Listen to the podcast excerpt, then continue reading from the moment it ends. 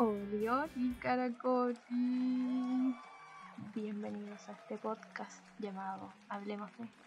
¿Cómo están? ¿Cómo se sienten? ¿Cómo estuvo su semana? Espero que bien y estén cuidándose de la COVID. Eh, recuerden que aunque estemos en fase 4 o en fase 3 o en la fase en que se encuentren, tienen que seguir cuidándose para que no volvamos a cuarentena, obviamente.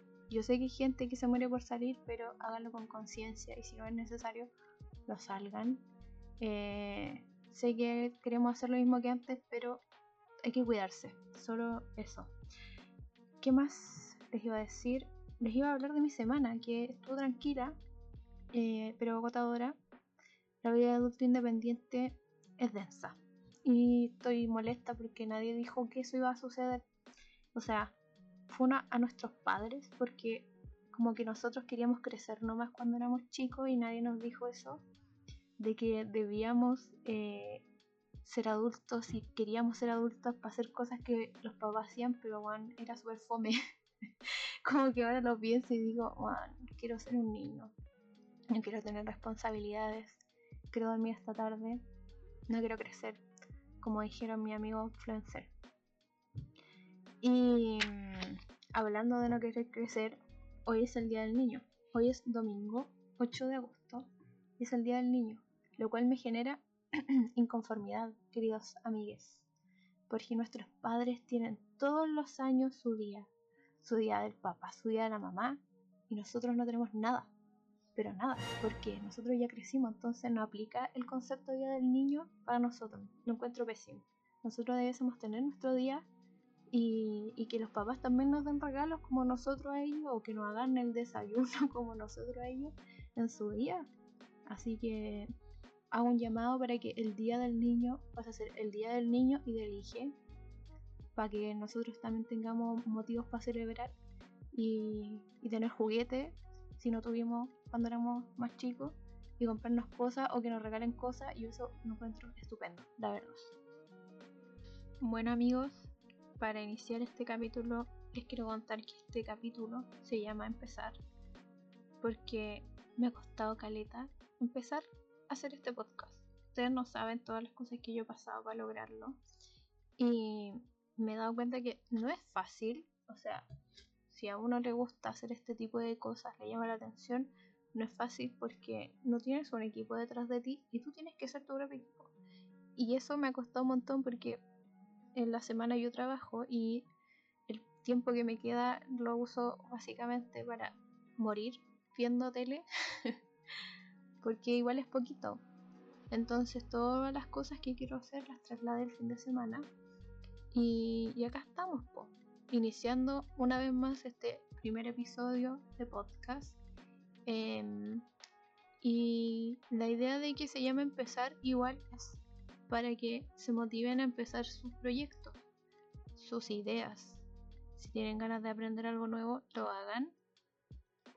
Eh, yo varias cosas las he empezado así y una de esas cosas fue el hecho de aprender a hacer lettering, que gracias a la, a la malla de la carrera que estudié, que por cierto yo soy diseñadora gráfica, em, logré conocer el lettering a través de la tipografía, gracias al ramo de tipografía, gracias al profesor que teníamos de tipografía que era espectacular. Un saludo al profe Orlando porque la verdad ese profesor hizo que yo amara cada estructura de las letras, básicamente, y que me llamara la atención esa área desconocida. Y recuerdo que antes de entrar a la carrera, eh, yo le dije a mi, a mi pueblo de entonces que quería hacer lettering. No teníamos idea lo que significaba eso. Pero él me dijo, just do it. Make your dreams come true. Y yo lo hice. Empecé a averiguar. Empecé a buscar información. Y empecé a hacer cosas, po. No tenía idea de nada, la verdad. Pero cuando entré a la U, como dije, eh, tuve este profe que era un seco, era un seco, la verdad y me acerqué más a esa área. Y de hecho, eso fue el 2017.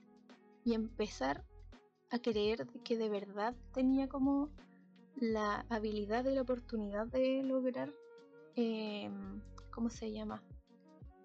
De hacer letras, de dibujar letras, de hacer caligrafía, fue súper brígido.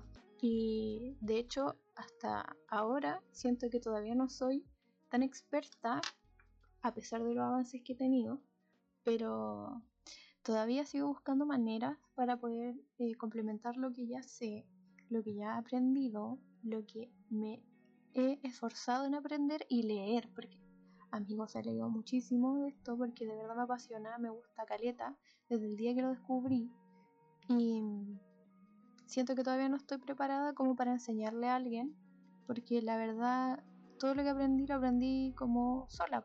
Entonces, traspasar el conocimiento a alguien me va a costar toneladas, porque he sido como una esponjita que absorbe información y lo replica. Entonces, yo no sabría cómo expresarle a alguien todo lo que sé para que lo haga la otra persona. Siempre me dicen, oye, ¿por qué no haces talleres? Oye, ¿por qué eh, no nos enseña a hacer lettering o caligrafía? Y es como, porque Susan, no me siento preparada para que yo te lo enseñe. Además que soy tan mala para enseñar, la verdad. Menos mal no me hicieron con esa vocación, porque no, no me veo haciendo clase de, de esto. O quizás sí en un futuro, pero como que ahora no me siento preparada.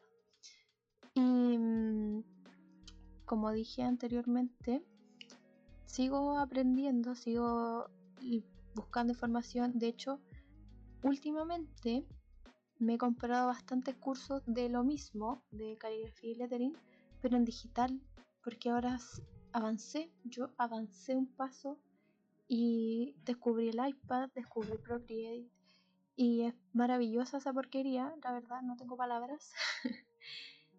y necesito información pues para cachar cómo funciona, qué cosas se pueden hacer. Y en eso estoy ahora, eh, intentando ver un par de videos un ratito en la tarde después del trabajo para ponerlo en práctica. Así que amigos, si ustedes quieren iniciar un nuevo proyecto, aprender algo nuevo, ya sea tejer, ya sea pintar, tocar un instrumento, dibujar lo que se les ocurra, ustedes pueden hacerlo, porque ahora están todas las herramientas posibles para aprender sin la necesidad de ir a un lugar a que te lo enseñen, porque recordemos que la gente pequeña de los 90 como nosotros, eh, si quería aprender algo tenía que ir a una escuela y no siempre los papás tenían plata para llevarte a una escuela que te enseñara a dibujar, a pintar, whatever. Y ahora están todas estas cosas en internet para todos y es hermoso y maravilloso, es como el paraíso del saber. Y gracias a eso yo encontré Doméstica, eh, que es una plataforma de cursos. Hay muchos cursos ahí de lo que sea.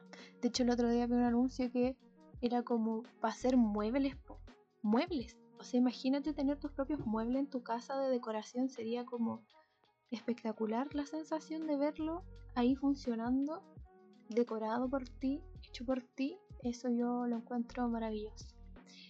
Y también tenemos em, otra plataforma que esta me salió también como publicidad, pero en Instagram, y se llama Trazo.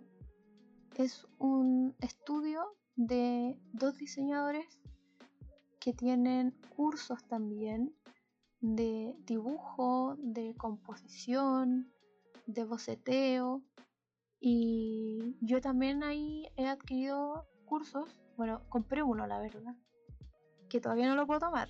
Pero lo que alcancé a ver del curso cuando lo adquirí eh, estaba bacán todo estaba muy bacán, los resultados que daban, porque vi los resultados de otras personas que compraron el curso y es maravilloso, es delumbrante.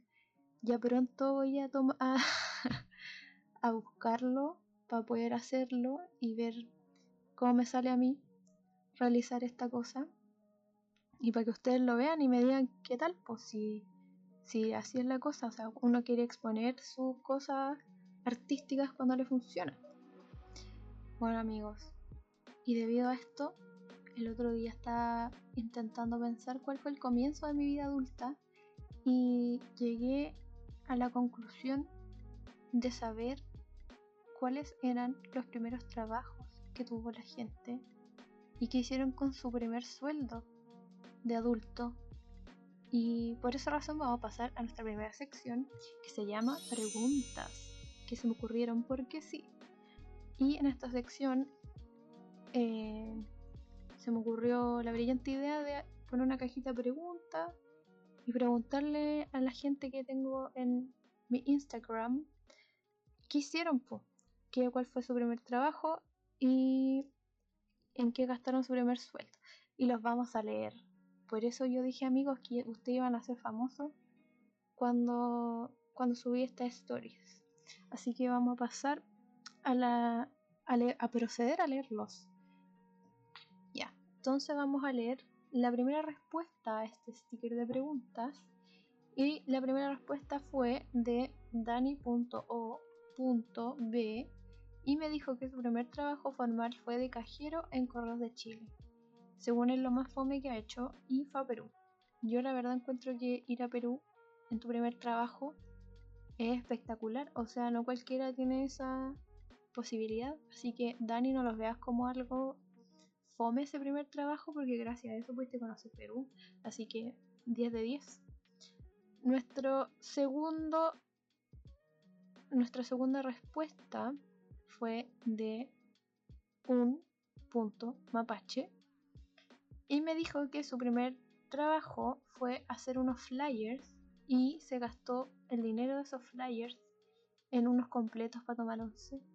¿Qué me decís? Yo encuentro que fue una excelente inversión porque nunca estaba más comer completo. O sea, completo es amor, es paz, es vida. Así que no cualquiera como un completo a la once su primer trabajo. Y saludos para ti también, querido un mapache.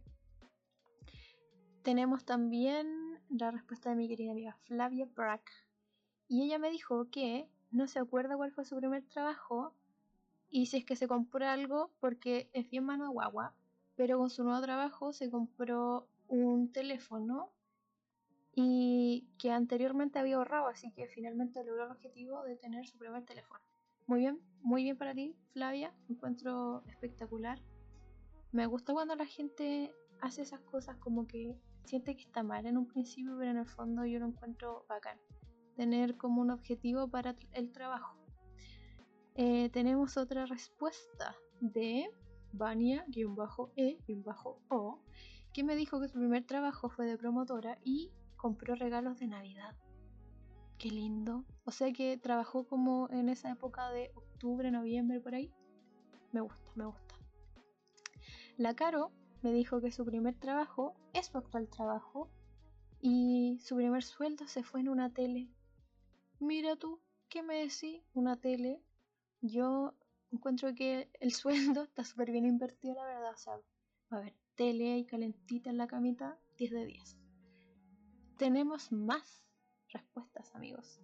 José-FL dijo que su primer trabajo fue a los 17 en la construcción y con el primer adelanto del sueldo se compró un libro y una figura de un pavo real. Ya, ahí que metía.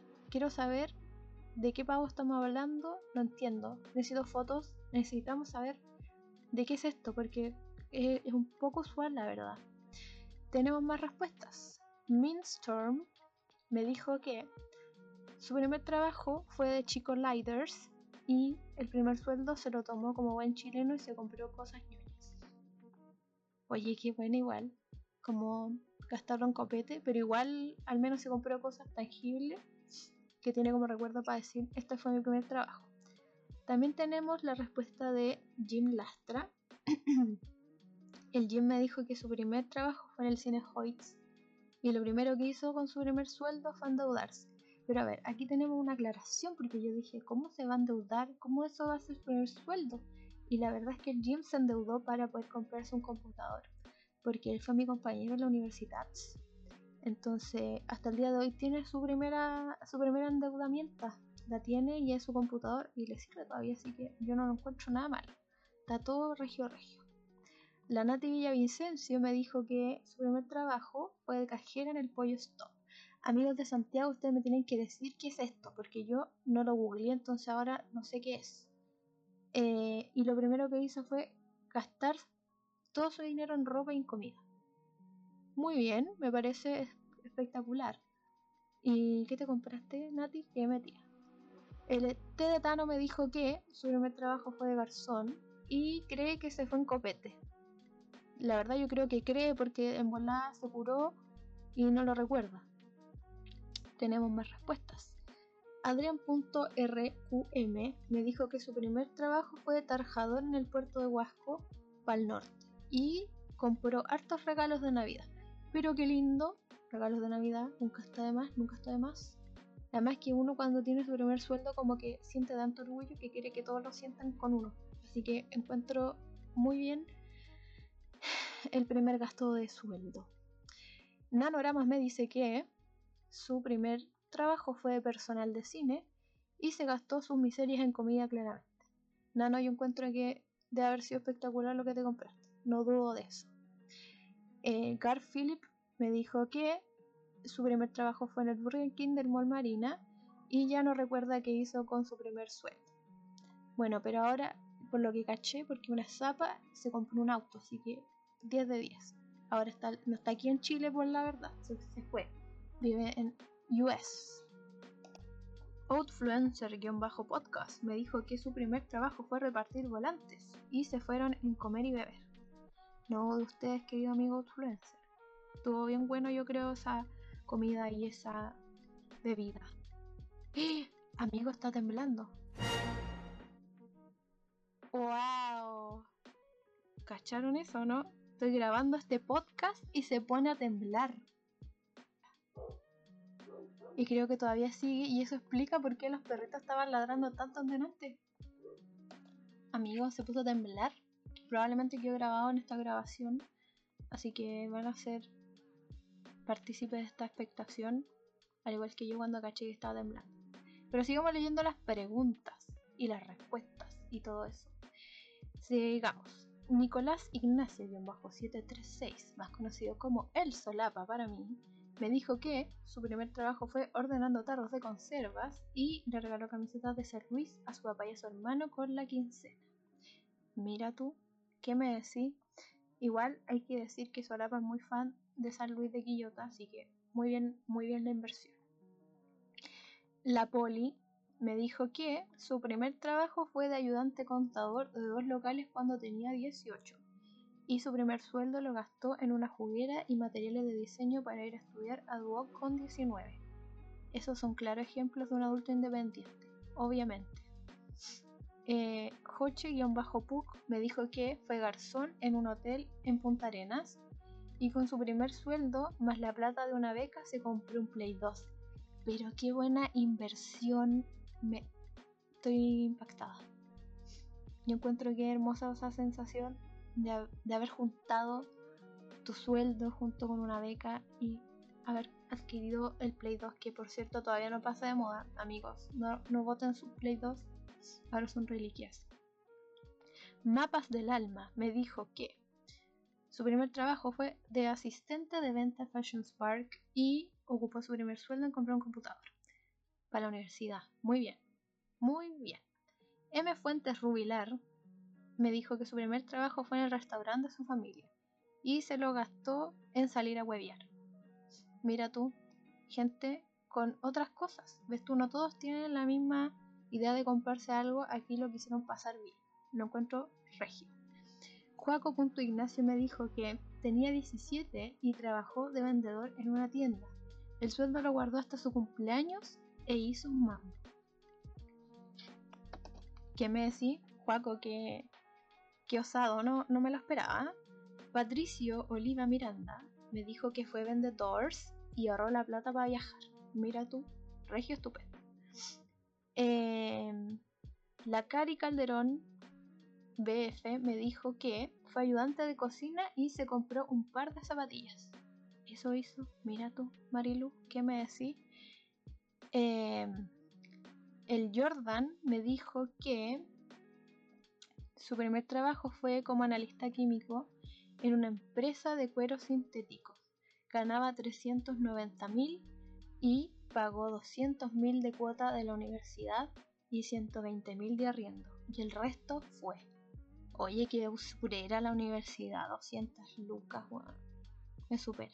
Pero amigo, ya es una, es una cuota menos. Tienes que pensarlo que es una cuota menos y que por lo menos fueron bien usadas para tu educación.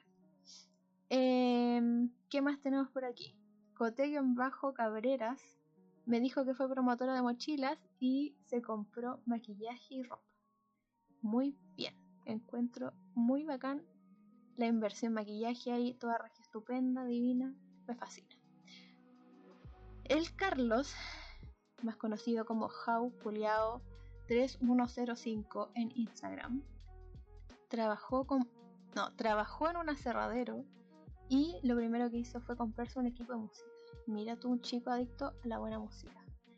Y eso fueron todas las respuestas de la gente, amigos.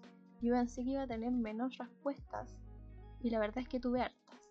Y me alegra, me alegra saber que varias personas trabajaron por primera vez para comprarse algo para ellos o para compartirlo con los demás. Es bonito, es bonito eso. Ahora yo les voy a contar cuál fue mi primer trabajo, porque como ustedes saben, empezar es difícil y yo recuerdo que tenía 18 años, salí de cuarto medio y quería comprarme una cámara. Una cámara para sacar fotos a lo que sea, a lo que se moviese. Yo le sacaba fotos cuando estaba en cuarto medio, estaba obsesionada con sacar fotos a todo. Y recuerdo que un tío me prestó su cámara y la cual fue usada hasta el fin de los tiempos porque le saqué el jugo, recuerdo. Entonces yo ya después dije, ok, tengo que hacer algo por mí, algo por la humanidad y voy a trabajar y me voy a comprar mi propia cámara. Entonces yo trabajé también como promotora de mochilas y fue horrible al principio porque la jornada del retail es usurera y me da pena porque son mucho rato en, en la tienda, así como en horas muertas, eh, cuando vendí una pura cuestión en el verano, porque el retail tiene la mala costumbre de tirar estas cosas en vacaciones, cuando la gente está en la playa, cuando la gente eh, está olvidada del colegio y no estaba ahí vendiendo sus mochilas. Y mi primer trabajo fue de promotora de mochilas Jansport, recuerdo. Lo pasé relativamente bien, odiaba el horario, pero el objetivo era comprar la cámara. Recuerdo que mi supervisora era demasiado joven, lo cual me hacía gracia porque no podía tomarla en serio. Entonces, recuerdo que ya había terminado mi, mi temporada de trabajo en el verano y ya había entrado yo a la universidad y no me pagaban era 5 de marzo, recuerdo que no me pagaban y yo decía, me van a cagar con la plata, me van a cagar con el sueldo, con mi sueño de comprarme una cámara. Y recordemos que en ese entonces el sueldo mínimo, en, en ese tiempo, estoy hablando como en el 2013, no estaba tan alto, por lo tanto ser promotor de mochilas era devastador porque con cueva te quedaban 50 lucas para ti. Y recuerdo que ya como para el día 7 de marzo me dieron el vista y tuve que ir a un banco a sacar mi plata. Y lo primero que hice fue ir a buscar a mi hermana al colegio, llevarla al doggies, comer completos, comer helado, comer papas fritas y después ir a comprar la cámara.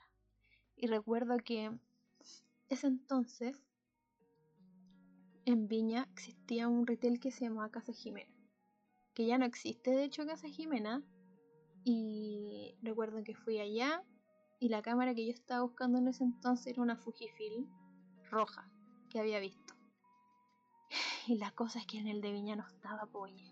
Y todo mi sueño se veía en el piso, o sea, todo lo que trabajé en el verano, todas las mochilas que vendí, todo lo que aguanté ese horario asqueroso del retail, para que me dijeran que mi cámara no estaba disponible en esa tienda. Y yo dije, pero ¿cómo? Yo quiero la cuestión ahora porque yo soy ansiosa, yo necesito las cosas ya. Entonces el señor que me atendió me dijo, mira, no tenemos la cámara acá en Viña, pero en el Casa Jimena de Valparaíso, que está en Pedro Mon, está. Y si quieres la puedes comprar acá y la vas a retirar allá. Y yo, ¿qué? Le di todo mi dinero a ese señor. Él llamó a la sucursal de Valparaíso, avisó que yo iba a buscar la cámara, fui con mi hermana y al fin obtuve mi cámara. Estaba tan feliz, recuerdo que la metí como en el fondo de mi mochila porque sentía que me iban a robar. Como que llevaba algo tan caro en, en mi bolso que pensaba que la gente lo sabía y que por eso me podía robar. Y después de eso recuerdo que ahí lleva a mi hermana al doggies a comer papas fritas, a comer helado. Y por si ustedes no sabían amigos, y algunos que sí lo van a saber cuando lo mencione, es que en el replay de Valparaíso, en el último piso, era el patio de comida, más frecuentado por la escolaridad de, esos años. Y fuimos a ese doggy y era bacán porque quedaba al final, tenía que pasar por toda la maldita tienda para llegar a comer unas papas fritas y un completo. Y, y, lo logramos con mi hermana. Ese fue nuestro premio. Después de haber hecho esa travesía enorme, en la cual ella me acompañó, eh, logramos comer nuestro completo y nuestras papas fritas. Y yo obtuve mi cámara, que por cierto todavía tengo. Eh, la amo. No me quiero deshacer de ella. Yo podría haberla vendido y me compré algo mejor, pero no. Le tengo tanto aprecio porque de verdad me esforcé muchísimo esa, ese tiempo en esa tienda para poder comprármela que al final lo logré. Y ahí está. Y de hecho me, me ha acompañado a varios viajes, a varias situaciones. Y no me voy a despegar nunca de ella. Aunque me compre otra, yo ando con ella igual porque además que es tan hermosa, se llama Amanda. Yo a todas mis cosas le pongo nombre. Y de hecho, el micrófono con el que estoy grabando este podcast se llama Lucifer. Y quizá en algún momento les cuente por qué se llama así. así que eso, querido amigo, mi historia de mi primer trabajo y mi primer gasto de sueldo. Pasemos a nuestra siguiente sección llamada Los recomendados de la semana. Y para comenzar, como les mencioné antes, existen estas plataformas de internet que sirven para que tú aprendas algo nuevo y entre esas está Doméstica. Doméstica es una plataforma que ya les había hablado, la pueden encontrar como doméstica.org en internet. Tiene cursos desde la ilustración hasta el craft. Ustedes pueden ahí buscar en qué quieren especializarse o en qué, qué cosa quieren aprender nueva. Pero Doméstica tiene muchas cosas entretenidas, como ya les conté antes. También está Trazo CL que les mencioné. Eh, Trazo tiene hartos cursos también de hecho, cuando ustedes compran un curso, los chiquillos quedan súper pendientes a, sus avances, a si tienen dudas, y eso es bacán porque en los cursos como doméstica no siempre va a tener como feedback rápido. Eh, así que eso es bacán de ellos que siempre pueden estar ahí para responderte tus dudas. Y otra cosa que les quería recomendar, que es algo nada que ver con el tema de empezar, sino que esto es una serie, es la serie Atypical. No sé si ustedes ya la vieron o si la conocen, pero Atypical es una serie de un niño con autismo que tiene una serie de eventos a lo largo de su día escolar y es bacán ver cómo se desenvuelve su historia. Yo la había visto cuando recién salió, hace un par de años atrás, y la verdad es que no enganché muy bien y no seguí viéndola pero a raíz de que mi hermana me dijo que le otra oportunidad, lo hice. Y ya voy en la tercera temporada de esta serie. Y de verdad es muy hermoso cómo se va relatando la historia de este chico con autismo y todas las cosas que él pasa para poder tener una vida normal como una persona sin esa enfermedad neurodivergente. Y también tiene situaciones muy cómicas, así que amigos los invito a ver a Typical de verdad una, una serie muy eh, familiar, tiene ese toque adolescente, entretenido, de situaciones que a uno también le pueden haber pasado en el colegio. Así que muy recomendado Typical. Todavía no llegó a la cuarta temporada. Espero hacerlo pronto y contarles qué tal lo encontré. Y lo otro que les quería recomendar es eh, un disco el disco de Wizard que salió ahora último. Bueno, no ahora último, así como ayer, salió hace dos meses atrás. Se llama Van Wizard. Y si no conocen Wizard, es una banda. Se los voy a leer directamente desde lo que me dice Google, porque no lo recuerdo en este momento. Soy un humano, no un robot. Em, ya. Según lo que dice aquí Internet. Wizard es una, una banda estadounidense de rock alternativo formada en Los Ángeles en 1992. Así que amigos, escuchen Wizard. Es una banda que tiene muy buenas canciones que seguramente ustedes han escuchado en películas, en series, en la radio. no sé dónde más pueden haber escuchado Wizard, pero la verdad es que es muy buena la banda. De hecho, vinieron a Chile y yo no pude ir. De hecho, eso hubiese sido mi último concierto, pero no pude ir a ver a Wizard, lo cual me duele en el alma. Les recomiendo este último disco. Yo lo encontré bien experimental y 10 de 10. 10 de 10. Y para salir de este hoyo, eh, vamos a nuestra tercera sección y última de este podcast que se llama Historia de canciones. Ya. Para hacer nuestra primera canción, nuestra primera canción, que vamos a ver qué quiso decir la canción o cuál es la historia de esta canción, es la canción Our House de Madness, que si no conocen la canción voy a poner un pedacito aquí.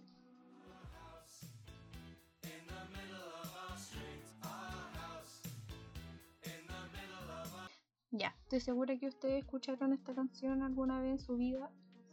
Y si no la han escuchado, escúchenla porque de verdad es muy buena. Y todo nació a raíz de que con mi hermana estábamos almorzando. Y salió esta canción en la radio y me dijo, siempre he querido saber qué quiere decir esta canción. Por lo cual buscamos la traducción en internet y obviamente no nos salía lo que quería decir la canción. Pero sí encontramos un artículo que hablaba como de qué quería decir la canción y se los voy a leer. Esta canción salió por primera vez el 12 de noviembre de 1982, siendo el sencillo principal del álbum de Madness que se llama The Rise and Fall. Bueno, la canción dice que está basada en la vida familiar del cantante. La letra aparentemente se deriva de los recuerdos de niño y el destinatario lee como si pudiera ser uno de sus hermanos o alguien con quien creció. Así, cuando hace comentarios sobre los padres, los hijos, los vecinos y por supuesto su casa, lo hace de una manera que implica que compartieron estas experiencias juntos. Pero en el centro de la historia está la propia casa. Aquí es donde vivieron y como tal la fuente de muchos de los recuerdos del cantante. Esta residencia está ubicada en el medio de la calle, lo que puede ser tanto un lugar simbólico como uno literal, porque era una especie de centro comunitario por así decirlo por lo tanto siempre había algún tipo de conmoción. No en el mal sentido, sino en términos de que el lugar siempre estaba animado y lleno de gente. Y encuentro que esta canción es muy buena, muy buena y pegajosa, porque Our House in the Middle of the Street, o sea, chicos, tienes que escuchar esta canción. Y con esta última sección corta, pero no menos importante, damos como finalizado este primer episodio de podcast. Espero se hayan divertido, espero lo hayan pasado bien. Ojalá les guste. Em, espero pronto subir otro episodio. Ya iba a ser más eh, intenso, porque probablemente sea con alguien. Y eso, pues, amigos. Espero se motiven a empezar sus proyectos y sea lo que sea que tengan en mente. Cuídense, usen mascarilla y no olviden lavarse sus manos y mantener distancia social. Nos vemos en el próximo episodio. Chai.